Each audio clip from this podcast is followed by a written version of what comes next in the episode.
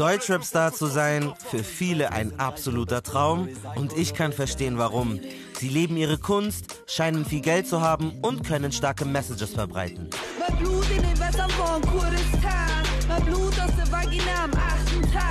Wir schlagen ein, stimmen ein, krachen rein. Im Trikot von Paris. Ich bin kein Rapper geworden, sondern Journalist. Bin hier in der ARD im Büro tätig. Ich finde es auch ziemlich cool. Trotzdem muss ich sagen, es ist ein guter Arbeitgeber, macht mir Spaß. Das ist schon ein spießiger weißer Laden manchmal. Und für mich als schwarzes Kind war Rap und Musik irgendwie immer total cool. Ich habe mir das immer insgeheim so ein bisschen gewünscht.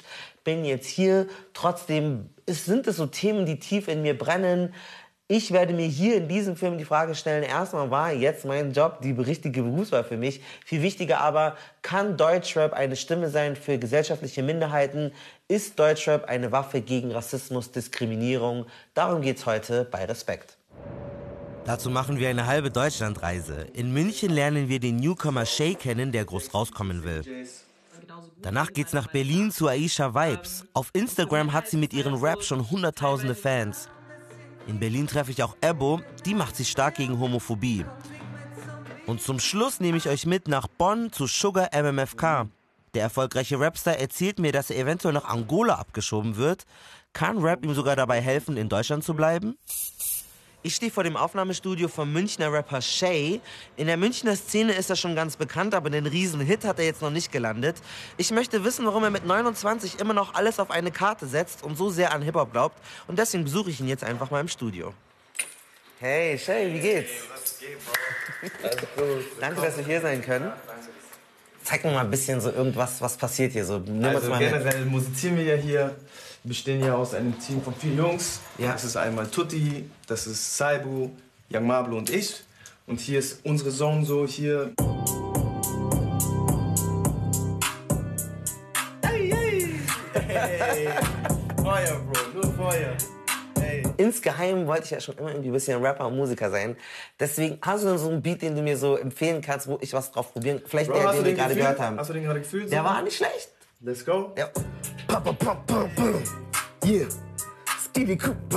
Wenn du weißt, was ich meine, hast du es verstanden. Ich sehe Scheine und Scheine so wie Diamanten. Okay, mehr schaff ich nicht. Hey! Shays Eltern sind uigurisch. In China gehören sie zur muslimischen Minderheit. Sie kamen nach Deutschland als Asylsuchende. Wir sind ungefähr gleich alt. Äh, bei mir, ich bin so mit so Rockmusik oder so, fand ich auch nett oder so, aber ich konnte mich nie so richtig voll damit identifizieren, weil ich das Gefühl hatte, auch wenn ich jetzt nicht aus den USA bin, aber so schwarze Rapper und so, die man da gesehen hat, die haben irgendwie mehr die Sprache gesprochen, wie man selbst oder die Geschichten waren irgendwie näher an einem selber dran. So. Es ist, glaube ich, ist es etwas so, was bei dir auch so der Fall gewesen ist? Es ist halt so, also nach wie vor, zum Beispiel, wenn wir jetzt von Genres ausgehen, ja, wie du, wie du gerade gesagt hast, ob es Rockmusik ist, am Ende des Tages auch Schlager oder so. Es sind halt so Themen, die einen halt ansprechen müssen am Ende des Tages. Und ich habe bisher eigentlich noch nie Schlagermusik hören können, so wenn es um irgendwelche soziale Brennpunkte ging in irgendeinem Gebiet oder sonstiges. So. Meist war halt Hip-Hop, wo halt dann wirklich diese Nischen mit eingepackt worden sind. Aber ich finde halt nach wie vor, es geht halt eigentlich um die Frequenz so, die dir in der Musik halt gefällt, so, die halt einen toucht so am Ende des Tages. In deinem Video äh, French Kisses, da sind ja nur asiatische Girls und ein schwarzes Girl, aber es ist ein deutscher Song mit deutschen Lyrics und so.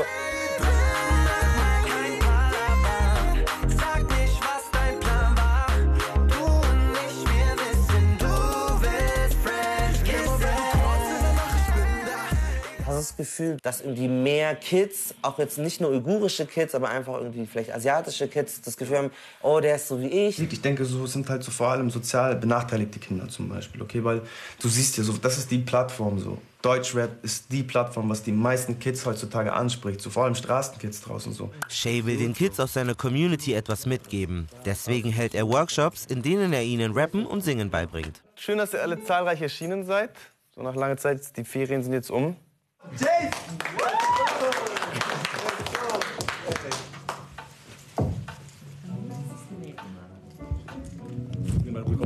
Ist okay, Bro. Schalt ab, es ist egal, was hier passiert. Schalt einfach ab, sei in deiner Zone und genieß es, okay?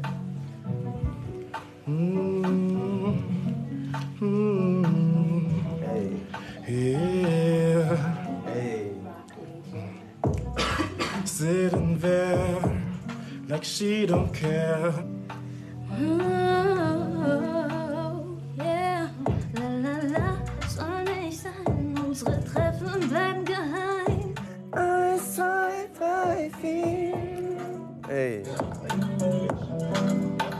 Ey, na, na, na, na, na, na, na, na. Und als ich dann hergekommen bin, ich habe mir in die Hosen geschissen, als ich vor denen singen musste. Oh mein Gott. Aber jetzt mit der Zeit, desto öfter ich es mache, desto leichter fällt es mir. Und es ist gut, dass ich hier bin.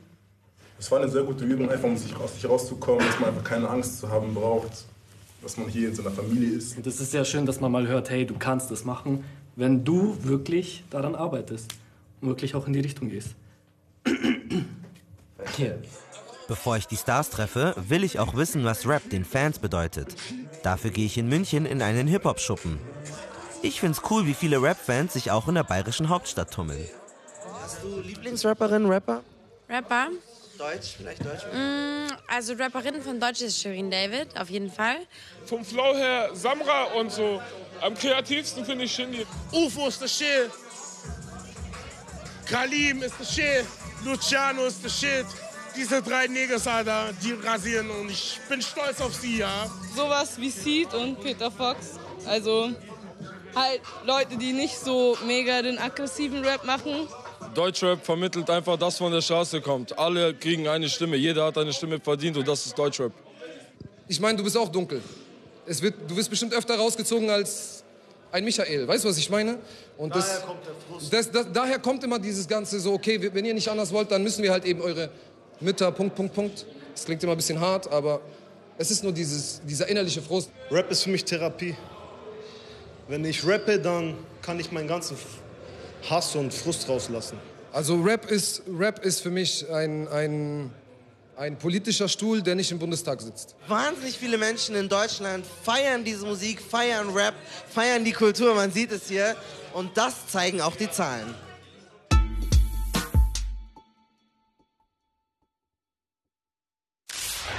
Kapital Bra. Kapital wer? Viele Deutsche kennen den, gemessen an Nummer 1 Hits, erfolgreichsten deutschen Musiker des 21. Jahrhunderts nicht. Die Beatles hatten elf Nummer 1 Hits. Capital Bra hingegen bis September 2019 schon ganze 17. Aber wieso wissen das viele nicht? Deutschrap ist im Radio kaum zu hören. So spielen die beiden größten privaten Radiosender Deutschlands kaum Rapmusik. Und Capital Bra gar nicht. Auch im Fernsehen sind selten Rap-Acts zu sehen, dafür vorwiegend Stars wie Helene Fischer. Der Erfolg des Hip-Hops findet in den klassischen Medien also kaum statt. Stattdessen ist eine eigene Medienwelt entstanden rund um das Thema Deutschrap. YouTube-Kanäle, Hip-Hop-Zeitungen, Social Media und Shisha-Bars bieten Deutschrap-Acts eine Plattform außerhalb von Radio und Fernsehen und verschaffen Deutschrap Gehör. Dass sich die Hip-Hop-Szene in Deutschland alternative Räume sucht, ist nicht neu. Deutscher Rap startete in den 1980er Jahren als Untergrundszene. Gruppen wie Advanced Chemistry brachten mit Songs wie Fremd im eigenen Land den Rap von den New Yorker Ghettos nach Deutschland. Wie dort übten sie Sozialkritik und gaben Außenseitern eine Stimme. Häufiges Thema das Leben auf der Straße. Leichter verdaulich war der in den 90er Jahren gefragte Pop-Rap mit Bands wie die Fantastischen Vier. Sie machten Deutschrap kommerziell erfolgreich. Und Anfang der Nullerjahre kam auch das Nischengenre Gangster- und Straßenrap durch Rapper wie Bushido und Sido im Mainstream an. Heute bestimmen MusikerInnen mit Migrationshintergrund den Hip-Hop-Kosmos und machen deutschsprachige Musik zu der erfolgreichsten des Landes. Hip-Hop-Tracks führen die deutschen Charts an. Und circa die Hälfte der Top 100 Singlecharts sind Deutschrap-Nummern. Deutscher Hip-Hop ist also von einer kleinen, unbekannten und sozialkritischen Community zu einem Milliardengeschäft gewachsen. Durch Plattformen wie YouTube und Streamingdienste wie Spotify. Während Helene Fischers meistgeklicktes Video Atemlos durch die Nacht knapp 60 Millionen Klicks erhielt, erreichen die Großen der Deutschrap-Szene locker über 100 Millionen. So hat der momentan meistgeklickte Deutschrap-Song von Summer Jam, Tamam Tamam, 185 Millionen Klicks. Im Jahr 2018 machte Hip-Hop mehr als 16 Prozent des gesamten Musikumsatzes aus. Das drittumsatzstärkste Genre in Deutschland. Tendenz stark steigend. Rap ist also um einiges wichtiger, als sein Bekanntheitsgrad in Radio und Fernsehen vermuten lässt. Der nächste Morgen. Ich bin auf dem Weg nach Berlin und mit Aisha Vibes verabredet. Im Gegensatz zu Shay aus München ist sie schon ziemlich berühmt, auf jeden Fall im Internet. Da kriegt sie für Videos wie dieses hier bis zu einer Million Klicks. Ey, yo, ey, AfD, Ausländer raus, die leben hier kostenlos in Saus und Braus. Well, AfD, you can suck on my balls. Und wenn ich einen von euch erwische in der Crowd, gelaut, schalte ich euch aus, denn ich bin die Frau, die Frau, die sich traut. Schau meine Haut, ow, so schön brown. Total viel Comedy, aber auch richtig viel Message. Und genau ein solches Video werden wir jetzt hoffentlich auch mit Aisha persönlich drehen. Äh, kommt einfach mal mit. Hey! Hallo! cool. Willkommen! Danke. Lauter. Okay. Das ist das aller, allerletzte Mal. Ich schwör, man, ich weiß, dieser Typ ist für mich voll die Gefahr. Ich mach mir jetzt einen anderen klar. Who the fuck you think he is? Ich bin nicht die zweite Wahl. Oh, soll er sich mal lieber voll bemühen? Ah, so als wird er für mich brennen, für mich glühen. Oh, hey, Baby! Zack! Aller, allerwichtigste bei meinen Videos ist immer, wie höre ich auf? Ich habe immer gelernt, das Wichtigste ist, was ist der Schluss? Es gibt äh, einen Clip von dir, wo du ähm, äh, darauf hinweist, dass die, ein Politiker von der AfD ein, äh, das N-Wort benutzt hat und Mhm. du hast dich da auch sehr stark dagegen positioniert. Ja. Da war das dir dann wichtig, trotzdem klar Vibes und Spaß haben, aber auch Ja. eine klare Message zu haben. Warum? Ja, klar. Also das Leben ist nicht immer blumig und lustig und es gibt halt äh, auch ernsthafte Themen einfach. Und wie gesagt, also auch das war tatsächlich nichts, wo ich mir irgendwie davor so voll die Gedanken gemacht habe, boah, ich muss jetzt was Ernstes sagen, sondern es ist einfach nur so wirklich so News gehört und dann irgendwie so diesen Satz extra noch auf verschiedenen Seiten geguckt, stimmt es wirklich, diesen Satz gehört, dass irgendwie die Flüchtlinge auf dem Mittelmeer versenkt werden sollen und bla bla bla und es war direkt so, hat direkt so in mir, hm, okay, gut, ich brauche einen bösen Beat, ich brauche einen bösen Beat. Und dann ist es halt genauso, habe ich es ja dann auch wirklich gesagt, wie es dann passiert ist. Ich fange an zu kochen, wenn ich mich in diese News reinlese. Wenn ich sehe, was da steht, dreht sich die Realität. So viel Hass, so viel kranker Scheiß, nur wegen Herkunft, Hautfarbe, Hass. Digga, da hockt einer im Landrat und beschimpft uns als Nigger. Auf Instagram kriegst du direkt Feedback und du weißt, etwas ist geil, weil die Leute es dir spiegeln. So, du hast ähm, aber auch bestimmt vorher im Studio aufgenommen, wo immer meistens Kerle die Studios denen gehören. Haben die dir dann auch das Gefühl gegeben, dass du so krass bist, wie du bist? Oder wie oder respektieren die so deine Skills? Oder? Nein, gar oh nicht. Gott. Nein, gar nicht. Also ich muss sagen, mir ist aufgefallen, sehr aufgefallen, dass ähm, es nicht so einfach ist, Männer natürlich zu denen ihren Respekt zu bekommen, wenn es um sowas wie Rap oder Hip-Hop geht. Teilweise habe ich auch schon, saß ich schon in Studios und war wirklich so geknickt, weil dann halt irgendwelche Sachen kamen, wie ja, deine Texte sind irgendwie, keine Ahnung, es macht keinen Sinn oder irgendwas hier und da und ich sitze dann da und denk einfach an diese ganzen Songs von Männern, die so gerade draußen in den Charts sind und denk mir so, und das macht für dich Sinn oder was? Weißt du? Also Aisha arbeitet gerade an ihrem Debütalbum. Dafür ist sie extra aus Heidelberg nach Berlin gezogen. Jetzt den Song aufnehmen. Wie heißt der Song? Fick dich! Also that's so heißt der Song. Ah, okay, okay. Ich denke mir so, was habe ich dir getan? Ey, ey, Dicker, wie lange kennen wir uns jetzt schon? Sitz hier alleine und fühl mich benommen. Ich war erst 13 und du warst erst 12. Ich war zwar älter, doch du warst mein Held. Du aufgehst, das ergibt einfach einen wunderschönen Spannungsbogen. Und wenn man nach dem Refrain wieder eine Strophe reinfällt Ja. und es dann wieder tiefer wird, ist es so, man hört dir zu. Dicker, wie lange kennen wir uns jetzt schon? Sitz hier alleine und fühl mich benommen. Ich war erst 13 und du warst erst 12. Ich war zwar älter, doch du warst mein Held. Sprungen wir nach vorne, zehn Jahre später. Wirst du es schwerer haben als schwarze Rapperin als eine weiße Rapperin? Ja, glaube ich schon. Das glaube ich schon. Fuck, das glaube ich schon, ja. Aber dann auf der anderen Seite denke ich wieder, okay, aber was mache ich jetzt damit? Wenn ich das denke, stelle ich mich jetzt hin und gehe jetzt gegen alle weißen Rapperinnen? Nee, mach ich natürlich nicht, sondern ich muss mich einfach nur beweisen mit dem, was ich kann. Total die coole Erfahrung, hier dabei zu sein, wie Aisha gearbeitet hat. Trotzdem, am Ende hat sie wieder mit einem Mann produziert und es sind eigentlich fast immer Männer, mit denen man im Studio ist, im Hip-Hop. Außerdem hat sie auch darüber gesprochen, dass es einfach nicht so viele schwarze Menschen in dem Bereich gibt und dementsprechend auch nicht so viele KonsumentInnen. Das Ganze kann man zusammenfassen unter dem Begriff strukturelle Diskriminierung. Wenn ihr jetzt überhaupt gar keine Ahnung habt, wovon ich gerade spreche, gar kein Problem, wir haben das für euch heruntergebrochen.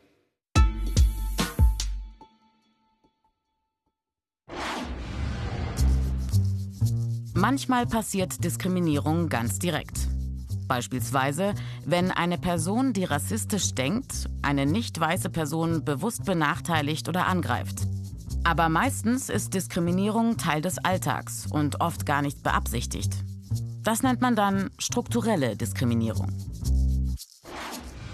Aber was heißt das jetzt genau?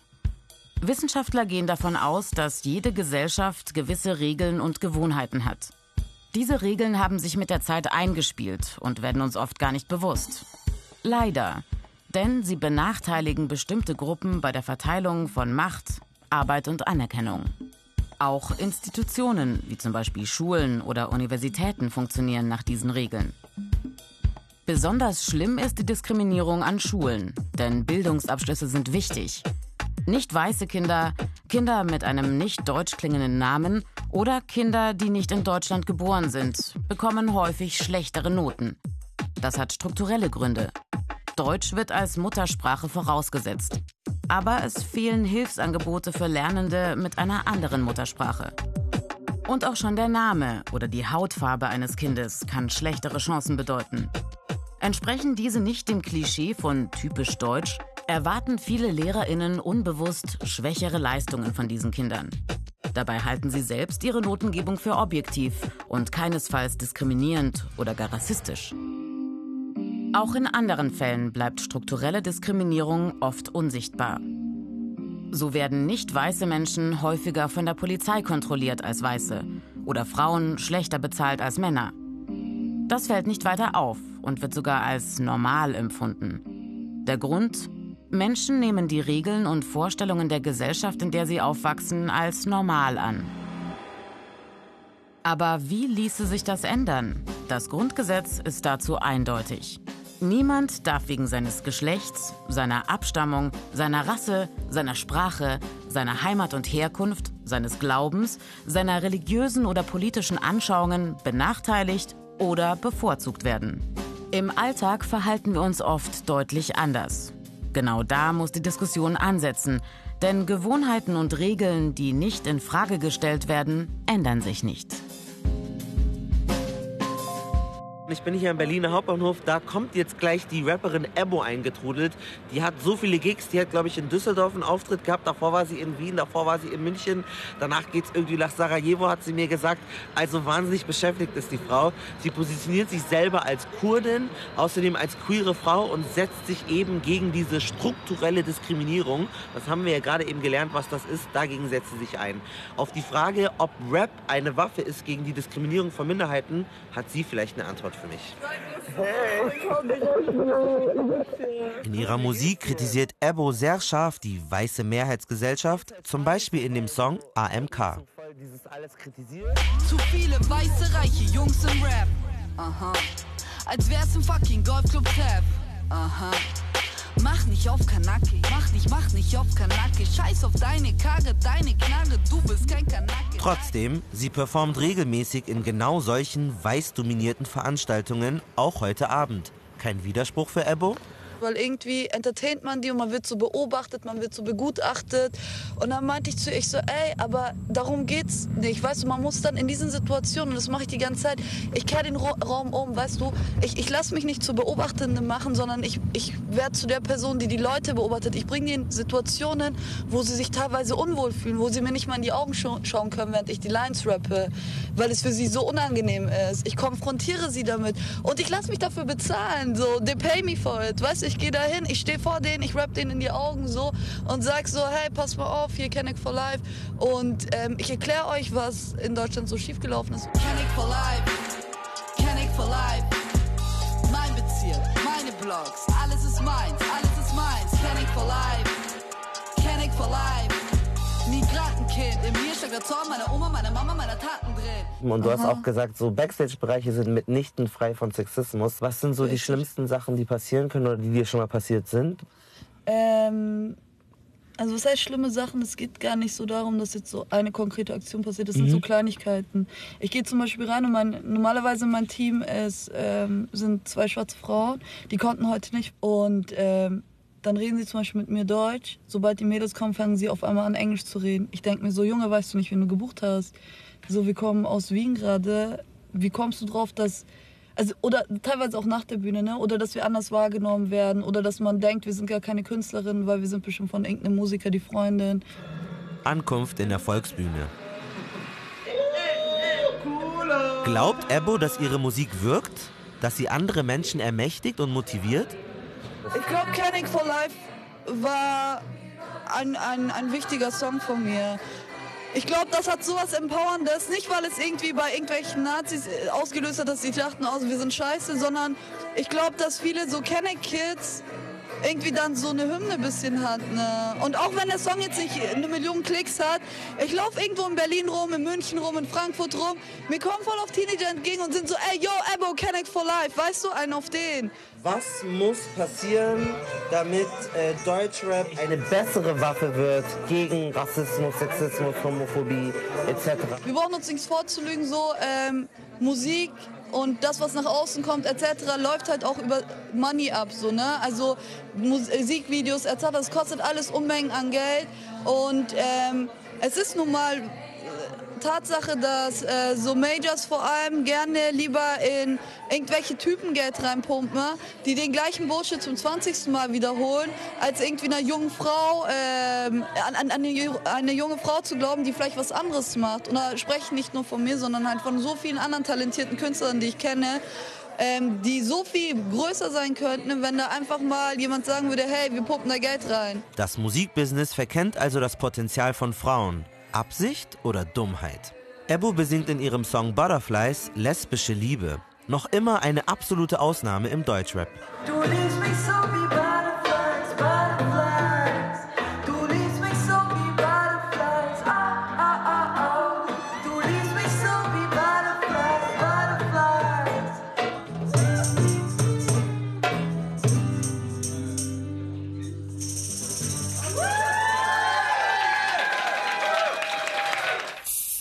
Wir sind jetzt hier in Bonn extra hingereist in die Gegend von Sugar MMFK. Das ist ein Rapper von hier. Ich finde seine Musik richtig gut. Die ballert total. Wenn ich irgendwie trainiere oder irgendwie Energie brauche, dann höre ich das gerne. Er redet sehr viel über Kriminalität, Drogen, all die Klischees, you name it. Er hat das in seiner Musik. Aber er hat auch eine ziemlich harte Geschichte. Tatsächlich geht's bei ihm in seiner Musik und auch jetzt gerade um sein Leben. Und das wird er mir auch gleich erzählen. Sugar ist der berühmteste Rapper, den ich treffe. Riesenplattenvertrag, Millionen Klicks im Netz. Doch seine kriminelle Vergangenheit könnte all das zerstören. Er hat Drogen verkauft und war sogar im Gefängnis für schwere Körperverletzungen. Jetzt droht die Abschiebung. Du hast wahnsinnig viele Fans, die dich auch alle unterstützt haben, als äh, dann die Meldung kam, oh shit, äh, du wirst nach Angola vielleicht abgeschoben. Äh, wie war diese Zeit, als du diesen Bescheid bekommen hast und das dann auch irgendwie öffentlich gemacht hast? Boah, die Zeit war also gemischte Gefühle, weil natürlich man hat immer die Angst, dass man ausgewiesen wird. Man kennt das andere Land nicht. Ich bin hier geboren, wie ich auch eben schon erzählt habe. Mein ganzes Leben bin ich hier gewesen und habe auch die Vorteile und Nachteile auch hier genossen. Aber halt das Wichtigste, die Sicherheit, habe ich immer hier gehabt. Und dann soll ich auf einmal aus meiner Komfortzone quasi rausgenommen werden in ein äh, Land, wo ich gar nichts, ich kenne nichts dort. Das war auf jeden Fall ein großer Schock. Ich habe diesen Kulturschock schon quasi immer in meinem Kopf schon durchgespielt und war schon irgendwie draußen und wieder hier und draußen. Aber es war trotzdem auch sehr schön zu sehen, wie viele Menschen sich dann trotzdem zusammengetan haben, um zum Beispiel eine Petition zu starten. Auch wenn ich jetzt raus muss. Ich habe gesehen, dass die Liebe da ist und dass es möglich ist, auch so eine Liebe von, weil es haben sich auf einmal, ich sag mal, Rapper, die untereinander zum Beispiel gar nichts miteinander zu tun haben, sind aber für eine Person trotzdem zusammengezogen und haben das selber ausgesprochen, in dem Sinne Free Sugar oder unterschreibt die Petition. Das heißt, ich habe es geschafft, Menschen zu vereinen. Und das ist eigentlich so meine Hauptmission, die ich in meiner Musik sehe, Menschen zu verbinden und deshalb auch eine Stimme für die Straße zu sein. Ich bin aus dieser ganzen Vergangenheit, diese Kriminalität und Knast, alles habe ich hinter mir gelassen und war jetzt auf einem Weg, mir hier was aufzubauen. Hat es dir geholfen für deinen Prozess, auch bei der Abschiebung, dass du ein berühmter Rapper warst? Ja, ich würde schon sagen, doch. Auf jeden Fall. Also ich glaube, ähm, weil das ist halt das Ding. Ich kenne auch viele Leute, die diesen Prozess hatten, aber ich habe es nie so wahrgenommen so. Weißt du, das ist halt auch, muss ich mir selber auch so zugestehen, so, das ist, äh, wenn, wenn jemand nicht jetzt so bekannt ist oder halt, dann sieht man das nicht direkt so, ne? Sieht man auch nicht den Verlust direkt. Aber wenn das jetzt jemand ist, so, mit dem du wirklich so eine Beziehung hast, auch was verbindest, dann ist das schon so, man will nicht, dass diese Person geht, man fühlt mit dieser Person. Und äh, in meinem Fall war das genauso, dass einfach meine Fans in dem Fall dann haben halt so viel Welle gemacht, das so emotional auch dargestellt, dass dann, äh, es war egal, ob ich jetzt noch was dazu sage. Von der Straße für die Straße, hallo, hallo. Für die Bantus und Kanaken, hallo, hallo. Für die Nachbarschaft in Basel, hallo, hallo. Deutschland, hier bin ich jetzt. Das sind 20 Zoll Penzer MG. Ende 2019 soll sein nächstes Album rauskommen. Womöglich das letzte, das er hier in Deutschland aufnimmt. Pflaster Oh, oh was sagst du? Nice. Recorden, was? Okay, cool. Was sind so abschließend Sachen, die, glaube ich, die die Leute wissen müssen, ähm, was Deutschrap für dich bedeutet und allgemein für schwarze Menschen? Du redest ja von Bantus und Kanaken. Du sagst Mhm. in deinem Song Allo, Allo äh, Ja. für die Bantus und Kanaken. So, du Ja, ja. wendest dich ja bewusst an Schwarzköpfe, an. Leute, die von Rassismus betroffen sind. So. Mhm. Warum ist es so wichtig und was gibt Deutschrap diesen Menschen? Nee, es ist so wichtig, weil es gibt halt eine Parallelgesellschaft. So, es gibt eine äh, Subkultur in dem Sinne. Und es ist einfach wichtig, darauf also deutlich zu machen, das gibt es, aber das heißt nicht, dass du schlechter bist als alle anderen. So. Puh, das war jetzt eine krass viele Eindrücke, die ich hier gesammelt habe auf dieser halben Deutschlandreise. Ich habe aber mit eigentlich allen gesprochen. Sie haben mir viel davon erzählt, dass es irgendwie Luft nach oben gibt, dass es noch mehr Raum für schwarze Menschen geben muss, für weibliche Personen, für queere Personen. Trotzdem waren sich alle Leute einig, mit denen ich gesprochen habe, ja, Deutschrap ist eine gute Waffe gegen Diskriminierung und es sorgt dafür, dass diese Menschen ein Gehör haben. Und ich persönlich würde jetzt auch sagen, ich könnte diese These unterstreichen. Für mich scheint das ein gutes Mittel zu sein, um eine Stimme zu bekommen. Vielleicht seht ihr das ja anders, aber das ist mein Fazit.